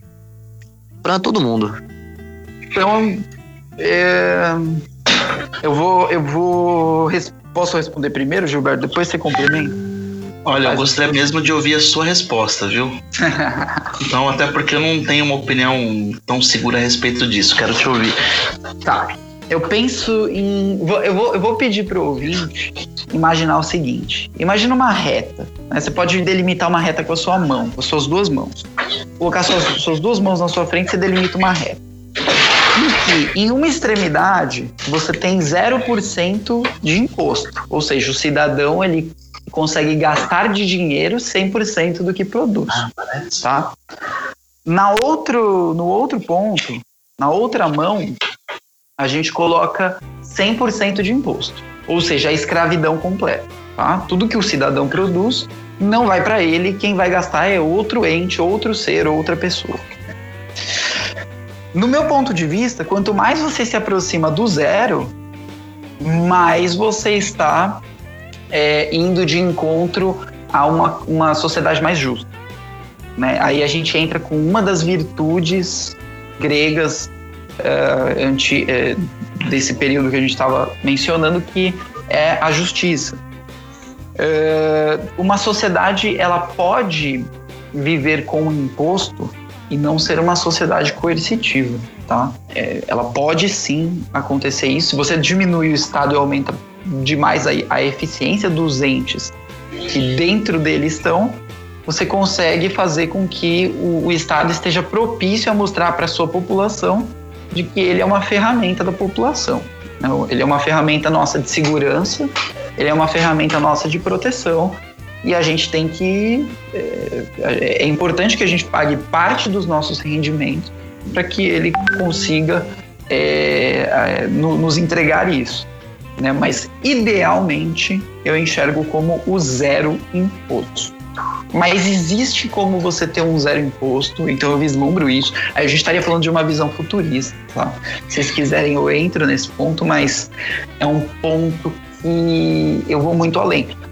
Uh, a questão é o seguinte: existe como ser zero imposto e as pessoas darem contribuições para que exista uma instituição de governança, e eu não estou falando do fim do Estado e não do governo, que vá agir de forma coercitiva para com as pessoas que praticam agressão ou outros tipos de crimes dentro de uma sociedade.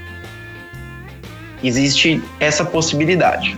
Isso é, é uma possibilidade que depende de muitos fatores, depende de tecnologia, que é o que a gente tem hoje, que não tinha na Grécia Antiga, tá? Quando esses conceitos, é, que ao meu ver são, são extremamente atuais, por mais que sejam da Grécia Antiga, mas é, quando esses conceitos foram cunhados, e, e eu acho que o, o, a questão é a forma.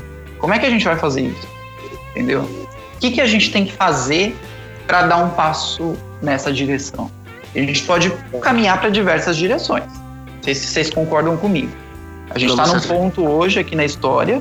A gente pode ir para um autoritarismo, a gente pode ir para um fascismo, a gente pode ir para um, uma, uma dominação de socialista, uma dominação de esquerda, a gente pode ir para diversos rumos dependendo dos governantes que a gente elege, é, tanto nos âmbitos do executivo e do legislativo. Então eu passo a bola para o Gilberto. É, eu tô de, de tô prestando atenção aí na sua aula e, e, entendendo melhor o assunto. Eu acho que vem dentro do que você disse antes do, do gradualismo. Né?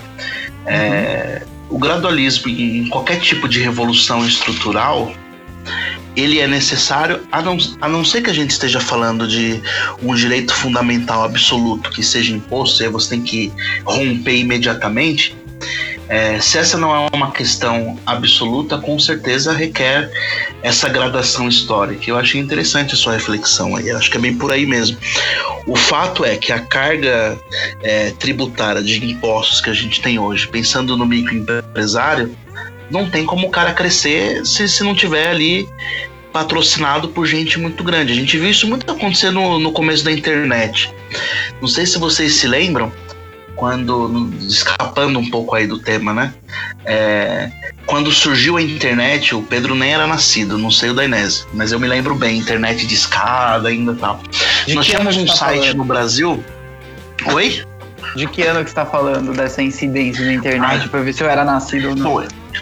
Eu lembro quando, que quando surgiu foi 96, 97. Né? É, exatamente. Foi meu primeiro e-mail, inclusive, que eu tenho até hoje. Né? Meu e-mail até hoje é o mesmo que eu criei lá em 96. Nessa é... época eu era criança, criança.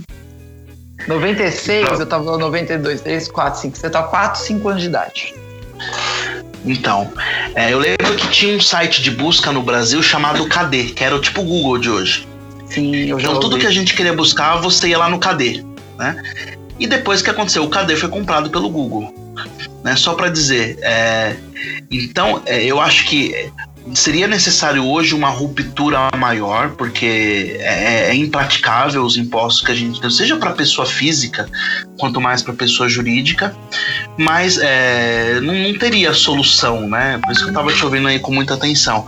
Mas eu acho que um rompimento gradativo com essa cadeia, talvez, é como você falou, quanto mais próximo do zero a gente tiver, melhor. Hoje a gente está próximo dos 40. Uhum né? Se a gente rompesse agora, pelo menos para chegar no 30, já seria Sendo um passo importante, um né? Um pouquinho mais preciso, 48,2. Puta, é 50%, pô. eu considero é isso. Gilberto. Eu vou até fazer essa, essa é, coisa, eu não ia entrar muito em ideologia, mas eu vou fazer para você comentar depois, para ver se eu tô ficando muito louco. Que é o seguinte. É, eu considero 0% de imposto 0% de escravidão e o 100% de imposto 100% de escravidão. Logo, eu considero 50% de imposto, 50% de escravidão. Então, eu considero que todos os brasileiros são escravos do governo em 50%. E aí, é, essa é a pergunta bucha mesmo. O que, que você acha dessas coisas? Não, eu, eu concordo 100% com você, não 50%. concordo 100% que somos 48% escravos. Sobretudo porque é, o imposto não tem um retorno devido. E se ele não tem um retorno devido, é, então o imposto que eu pago ele não retorna 48% para mim. Então, tô, tô, tô, de pleno acordo aí. É, eu não sei se os, o, assim, quanto mais próximo de zero é ideal. Eu não sei se seria possível o zero, né? Mas como você disse, quanto mais próximo dele, estaríamos melhor. Uhum. Eu vejo possibilidade pro zero. Eu só, eu só aposto nessa teoria. Gilberto, Como você estudou mais a questão, eu, eu, confio em você. A possibilidade para o zero. E ela tá dentro da tecnologia. Tá? É, eu, vou, eu vou tentar dar uma resumida nisso que eu acho interessante. Eu acho que eu nunca falei isso em, em lugar nenhum. Isso é uma coisa que eu acho é bacana, por mais que seja um pensamento futurista. Tá? Tendo em vista que boa parte da população tem tecnologia, diria celular com internet, a gente poderia é, poderia existir um sistema em que você paga para uma empresa de governança dentro de um broker, como se fosse aquele broker de. Sabe da Bolsa de Valores? E você tem todas as ações ali? Certo. Sabe? Você tem todas as ações ali, você escolhe a ação que você quer comprar. Seria mais ou menos o mesmo sistema, só que você tem sistemas de governança ali. Qual governo que te atende melhor? Qual governo você quer pagar? E aí você de forma vai ter os valores recomendados ali pelos serviços que cada governo presta. Você entra nesse site, clica ali e clica pagar. Você começa a pagar mensal. A partir do momento que esse governo não te representa mais, não representa mais os seus interesses, você retira o seu dinheiro desse governo e coloca no outro mensalmente. Seria simples assim. É uma espécie de eleição em tempo real. Mas para isso, a gente precisa que a nossa sociedade inteira esteja conectada e tenha internet. Perfeito. E tenha acesso a isso. Né? Pouco e ousado, aí, eu acho que é um pouco tópico, mas. eu acho eu que, acho que unindo os dois. Unindo os dois temas aí do, do nosso podcast, vamos dizer assim, uhum. é, essa discussão é, e esse rever o nosso conceito de democracia, ou aplicação da nossa democracia, é somente o que vai permitir estar tá mais próximo disso. E aí a gente vê a importância da filosofia no debate, né? Porque ela é prática, né? Ela, a gente está discutindo, a gente tá discutindo aqui a sociedade e a nossa vida. Então, a gente começou falando de conceitos é, altos e estamos falando aqui da, de, de, vida prática, né? De coisas bem práticas. Então, unindo os dois temas, eu acho que esse contexto cultural que está sendo criado, e aí eu acho que o espaço que a filosofia está tendo contribui bastante, é, que possa surgir, por exemplo, um liberalismo, um conservadorismo que tenha voz no debate, no diálogo, é importante para a construção desse projeto, porque no contexto marxista cultural que nós vivíamos então em toda a nossa democracia, a gente estaria muito mais próximo cada vez mais do 100 do que do zero. Não sei se o Dainese concorda comigo. Uhum. Eu tenho eu tenho uma visão parecida e acho que é um tema também com diversas nuances, entende? Mas eu, eu concordo, concordo bastante com a sua visão. E, bom, gente, a gente está chegando nos finalmente do programa, né? Nosso programa geralmente tem esse tempo de duração. E, e, e chegando nos finalmente, a primeira coisa que eu quero fazer, para não esquecer depois, é já convidar você, Gilberto, para um café com política presencial quando né, a situação melhorar, quando as coisas reabrirem, se você tiver possibilidade de, de estar ali na região da Zona Sul de São Paulo. Com é... certeza. Convite aceito com muito gosto. Ia ser muito legal. É, foi uma discussão muito bacana que a gente teve hoje. Eu acho que abrangeu. Eu estava vendo, dando uma olhadinha aqui a gente abrangeu um monte de temas dentro, dentro e fora do roteiro. Por isso que eu não me atenho nunca muito ao roteiro, porque a gente pode sempre ir muito além e levar a discussão é, para um outro nível para o nosso ouvinte. Né? Hoje a gente falou de desde o princípio até o, como é que é a sociedade hoje, até com umas coisinhas futurísticas. E eu vou dar um, um, um espaço aqui para vocês fazerem considerações finais e para vocês também divulgarem trabalho de vocês, divulgarem re, as redes de vocês. Eu vou começar pelo Pedro. Então, Pedro, por favor, suas considerações finais aí, pode divulgar o teu trabalho na internet. Valeu, Danese. Queria agradecer pelo espaço, pela, pela conversa extremamente produtiva. A gente pôde abordar temas extremamente atuais e, mais importante de tudo, contextualizar todos eles, né? Porque o que me impressiona na filosofia é justamente isso. Eu fico impressionado como cada conclusão que a gente chega e acha super inteligente, alguém já pensou nisso há muitos séculos atrás. Né? Às vezes a gente pensa, divaga, reflete sobre um tema e a gente consegue concluir uma coisa que Aristóteles pensou em 400 antes de Cristo. E eu acho muito importante a gente dar uma, uma, fundamento para o que a gente está dizendo, para a gente conseguir explicar o que está acontecendo hoje. Então, uma oportunidade incrível bater esse papo com vocês dois, um, um papo de altíssimo nível. Muito obrigado de verdade. Para quem ainda não, não acompanha o trabalho da redação do MBL de São Paulo, dá uma olhada lá no site do MBL. É só colocar MBL News no Google que já aparece. Nossa equipe de, de redação agora trabalhando a todo vapor. E quem quiser me seguir no Instagram é Pedro Ribe Underline. Valeu. Pedro Ribe Underline, equipe de redação do MBL São Paulo, você encontra no MBL News. Escreva MBL News no Google e dê Enter. Você vai ver é uma das primeiras páginas que aparece. Pedro, coisa... eu estando no MBL News, no site, como é que eu acho as publicações do MBL São Paulo? Só clicar na aba regionais que já vai ter todos os posts de, de todas as regiões. São Paulo tá sempre ali no primeiro lugar que a gente está o tempo inteiro publicando sem parar, 24 horas por dia. Nossa redação não para da. Perfeito, muito bom o trabalho que vocês fazem na redação. E agora, Gilberto, agradecer muito a sua presença. O convite está feito, já está aceito. Você vai vir no Café Política com a gente, por favor. É, faça suas considerações finais e se você quiser fazer alguma divulgação do teu trabalho também, fique à vontade. Bom, só quero agradecer aí ao convite do Pedro, do Dainese, foi muito bom estar aqui. Quando, quando eu escolhi é, a filosofia por caminho acadêmico, é, justamente porque eu percebi a ressonância que ela tinha na minha vida pessoal, na minha reflexão prática, cotidiana. Então, tá aqui discutindo coisas assim é, tão próprias da nossa vida me deixa muito feliz porque eu, eu penso que essa é a importância e a relevância da filosofia. A gente não ser filósofo. Lá na Itália dizia assim: filósofo da tavolino, né? filósofo de escritório. Não.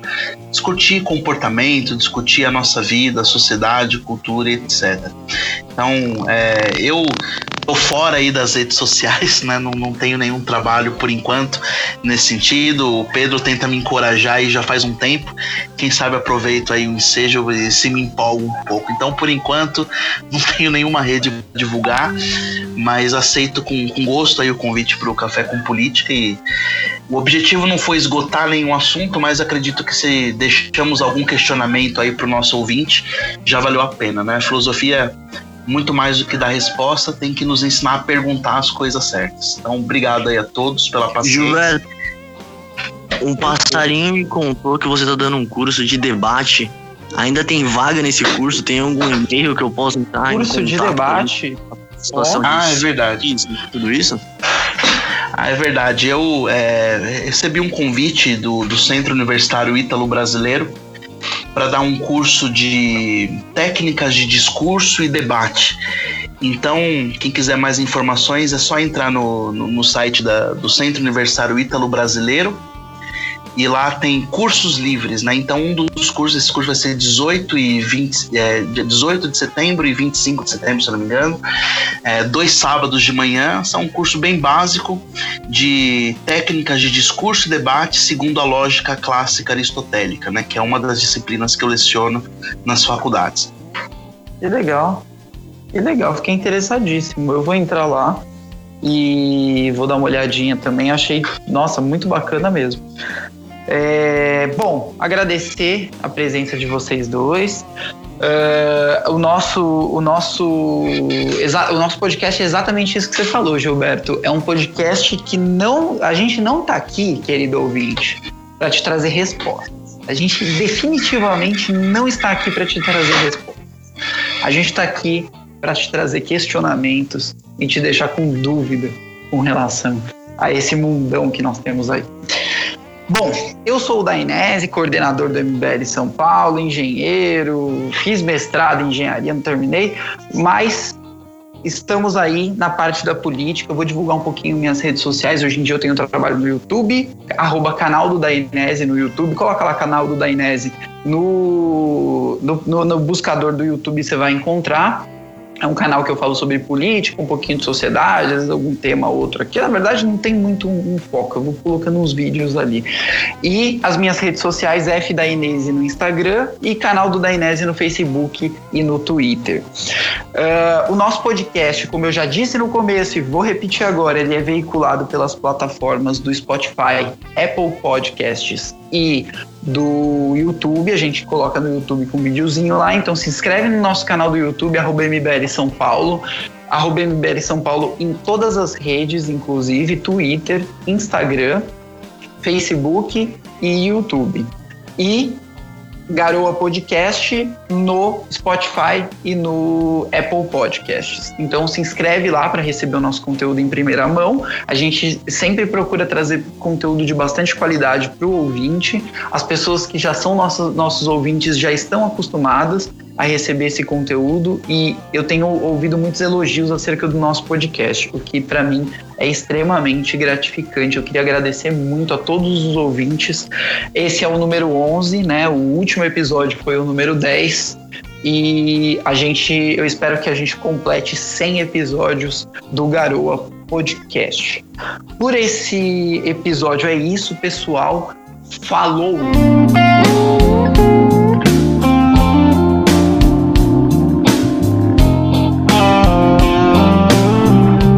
Isso aí, gente. Acabou.